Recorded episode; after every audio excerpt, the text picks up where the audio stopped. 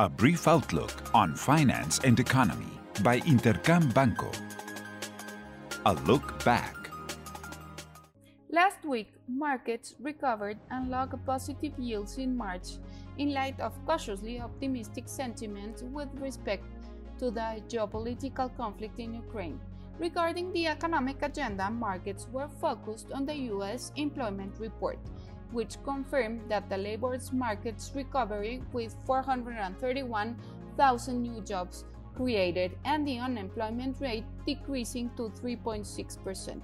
Additionally, leading ISM indicators were made known and showed that the manufacturing sector slowed down more than expected, and input prices continued to rise.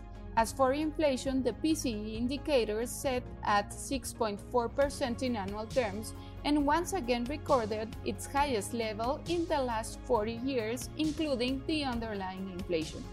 In Mexico, trade balance figures were made public, and IMEF leading indicators for March showed that there was greater economic dynamism and points towards a recovery in activity for the first quarter of this year. What's ahead?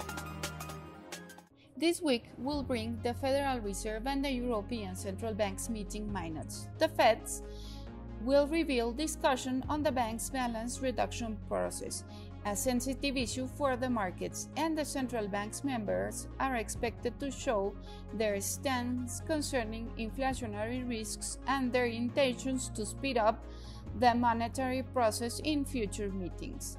As for the European Central Bank, it will be important to find out how willing its members are to start the increasing rate cycle this year, as markets are already considering such scenario.